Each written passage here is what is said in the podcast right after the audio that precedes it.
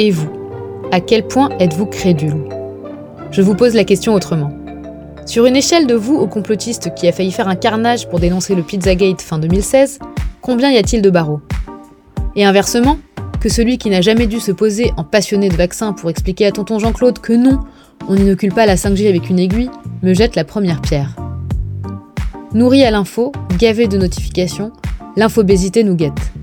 Les Américains sur la Lune le 11 septembre, la pandémie du Covid, à chaque nouvel événement planétaire, le niveau de créativité des fake news qu'on nous sert augmente.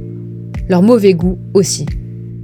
Pour faire la lumière sur ce phénomène, la Fondation EDF propose jusqu'au 30 janvier une exposition ludique, pédagogique et interactive intitulée Fake News, Art, Fiction, Mensonge. Au menu, un dispositif moderne fait de murs de LED, d'extraits de documentaires, d'interviews de spécialistes et d'installations artistiques.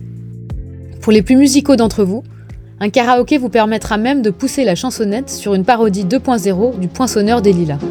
Je suis le poinçonneur des lilas, le gars qu'on croise et qu'on ne regarde pas.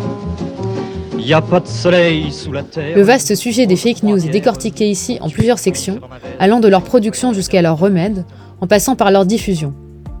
Le résultat est passionnant et nous aide à prendre réellement conscience de la facilité de création et de propagation de ces fausses nouvelles, mais aussi et surtout de leur impact.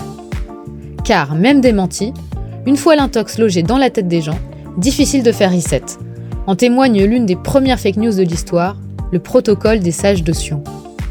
Ou comment un soi-disant traité secret entre les juifs du monde, pourtant démenti, a finalement propulsé le peuple élu au rang de fomentateurs des attentats du 11 septembre. Une exposition nécessaire en ces temps de crise informative. Et si jamais vous avez du mal à y traîner tonton Jean-Claude, vous pourrez toujours lui rapporter un petit flyer explicatif pour lui apprendre à décrypter l'info du faux. Ne vous gênez pas, c'est cadeau.